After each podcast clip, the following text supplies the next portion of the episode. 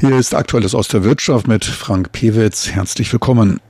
Heute geht es weiter mit dem Gehaltseckdatenbericht der Michael Page Group, ein in 36 Ländern mit 7700 Angestellten vertretener globaler Personaldienstleister.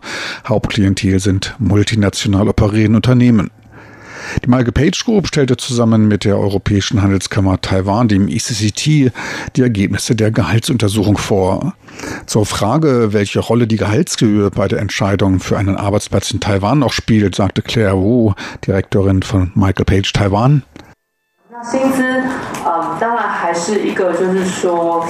Das Gehalt ist natürlich noch nach wie vor für Fachkräfte ein wichtiger Anziehungsfaktor bzw. ein Faktor, der zum Bleiben bewegt. Doch immer mehr Unternehmen fahren eine neue Strategie, um ihr Personal zu halten. Jetzt spielen auch mehr Entwicklungsmöglichkeiten eine Rolle. Früher war in den eher traditionellen Firmen der Freiheits- und Flexibilitätsgrad, der Grad der Entscheidungsfreiheit nicht besonders hoch. Dies hat sich jetzt mit der anderen Generation geändert. Sie suchen jetzt ein angenehmeres Arbeitsumfeld und bessere Teamdynamik und neue Herausforderungen. Doch das Gehalt ist nach wie vor ein wichtiger Schwerpunkt, doch werden noch weitere Strategien zur Anlockung gefragt. Dies dürfte auch zum Teil an dem im internationalen Vergleich recht niedrigem Gehaltsniveau liegen. Gleichzeitig findet zurzeit wegen des Zollkrieges zwischen China und den USA eine Verlagerung der Produktionsstätten in China operierender taiwanischer Unternehmen zurück nach Taiwan statt. Doch wie wirkt sich deren Einfluss auf den Arbeitsmarkt in Taiwan aus? Dazu frug ich Mark Tibbets, Managing Director von Michael Page Taiwan und Südchina, im Anschluss an die Pressekonferenz. In einer Fabrik befinden sich die meisten Leute an einem Fließband oder sind Maschinenführer in einem stärker automatisierten Umfeld. Das Führungsteam ist wiederum relativ klein. Die meisten Leute können angearbeitet werden. Beim Führungsteam fängt dann der Streuverlust an. Wenn viele Fabriken kommen und alle neues Personal anstellen müssen, wie zum Beispiel Leiter für die Forschungs- und Entwicklungsabteilung, den Produktionsleiter, den Leiter für die Qualitätsprüfung, das wird dann garantiert Druck auf den Markt ausüben und die Gehälter in die Höhe treiben. Ich gehe davon aus, dass die Unternehmen mehr tun müssen, um das Gehaltsniveau in Taiwan zu erhöhen. Etliche Leute beklagen sich über die Besteuerung, was sich auf die Regierungspolitik bezieht. Doch natürlich hat die Regierung seine Funktion zu erfüllen. Doch denke ich, dass die Unternehmen selbst ebenfalls ihren Teil übernehmen und die Löhne erhöhen, die hier wirklich deutlich niedriger als irgendwo sonst in den entwickelten Ländern Asiens sind. Ein vielversprechender Bereich, was die Jobchancen angeht, ist der Bereich der erneuerbaren Energien, speziell der Bereich Offshore-Windenergie, der in Taiwan in den nächsten zehn Jahren deutlich ausgebaut werden soll. Die erste Offshore-Windfarm mit 128 Megawatt hat kürzlich ihren Betrieb aufgenommen. Bis 2030 sollen Kapazitäten in der Größenordnung von 10 bis 11 Gigawatt folgen. Kürzlich kündigte Präsidentin Tsai Ing-wen für die Zeit nach 2030 bis 2035 sogar eine Fortführung des Ausbaus der Offshore-Windenergie an, um den Planungshorizont der Industrie zu erweitern. Für den Aufbau einer Lieferkette vor Ort im Bereich Offshore-Wind ist ein bestimmtes Volumen erforderlich. Allerdings fallen dafür die entsprechenden Fachkräfte nicht vom Himmel. Der Offshore-Bereich ist für Taiwan Neuland, auch im Onshore-Sektor, der hier bereits seit 20 Jahren vor Ort ist. Dessen Ausbau allerdings stagniert, ist es schwierig, geeignetes Personal zu finden. Ohne entsprechendes Fachpersonal wird Taiwan allerdings sein erhofftes Ziel, Produktionsstandort für Offshore-Windenergieanlagen für den Rest Asiens zu sein, nicht erreichen.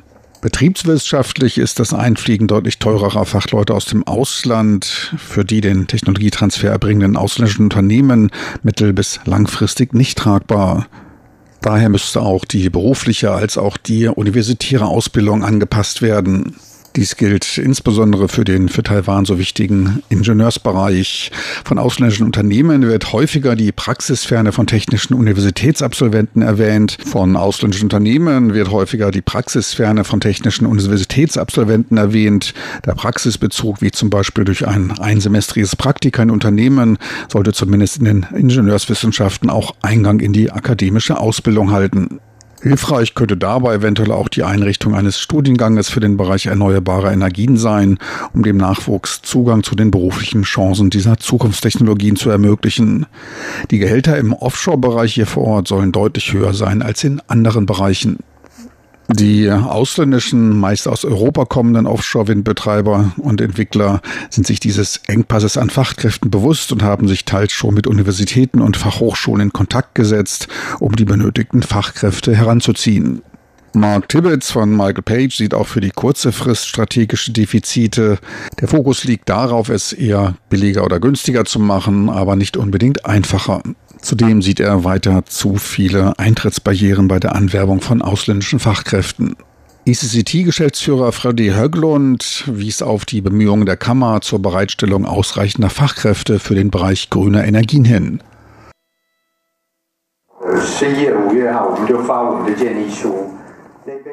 In diesem Jahr stellten wir Anfang November in unserem Positionspapier Vorschläge für diese sehr neuen Industrien vor. Momentan besteht ein Mangel an Fachkräften, doch wir fangen gerade erst mit der Entwicklung dieser Industrie an. Die sich in dieser Industrie bietenden Möglichkeiten werden in den nächsten zehn Jahren stetig größer. Wir von der Kammer legen daher zurzeit größten Wert darauf, unsere Zusammenarbeit mit den Universitäten auszubauen. Doch die momentan ihren Abschluss gemacht habenden Leute verstehen diese Branche noch nicht. Das ist ihnen zu neu. Taiwan ist traditionell eine von der IKT-Industrie geprägte Wirtschaft. Die meisten Leute wenden sich daher in diese Richtung. Unsere Herausforderung besteht zurzeit darin, diese neuen Industrien vorzustellen und ihnen deutlich zu machen, dass es sich dabei nicht um eine zu lösende kurzfristige kleine Angelegenheit handelt, sondern um zukünftige und langfristige Arbeitschancen mit Entwicklungspotenzial. Doch momentan verstehen dies die Studenten noch nicht.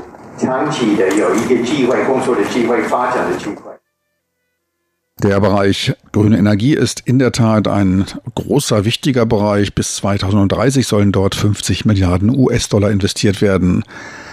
Weitere neue Jobschancen sieht die Michael Page Group durch die fortschreitende Digitalisierung. Diese soll industrieübergreifend für Wachstum sorgen. Für den Bereich Finanzdienstleistungen rechnet man aber wegen des Einsatzes künstlicher Intelligenz mit einer Abnahme der Beschäftigten im nicht kundenbezogenen Bereich, dem sogenannten Backoffice.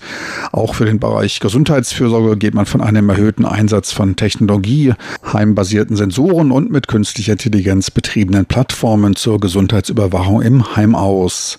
Gefragt werden dort in der Zukunft Fachkräfte sowohl mit Pflegekenntnissen als auch mit technischem Verständnis. Die drei großen Bereiche, in denen in diesem Jahr und wohl auch in den folgenden händeringend nach Experten gesucht werden, sind die Bereiche künstliche Intelligenz, das Internet der Dinge und die 5G-Mobilkommunikation. Davon soll auch Taiwans Start-up-Bereich in den Feldern E-Commerce, C2C-Plattformen und auch im SaaS-Sektor ein neues Kürzel Software as a Service, Software als Dienstleistung betroffen sein. Auch dort wird die künstliche Intelligenz seinen Einzug halten und entsprechende Experten nachfragen. Summa summarum, die Zukunft ist digital. Meine lieben Zuhörer, so viel für heute aus aktueller Musterwirtschaft. Dies war's von Michael Page Salary Benchmark Report. Besten Dank fürs Interesse. Tschüss und auf Wiedersehen. Bis zur nächsten Woche.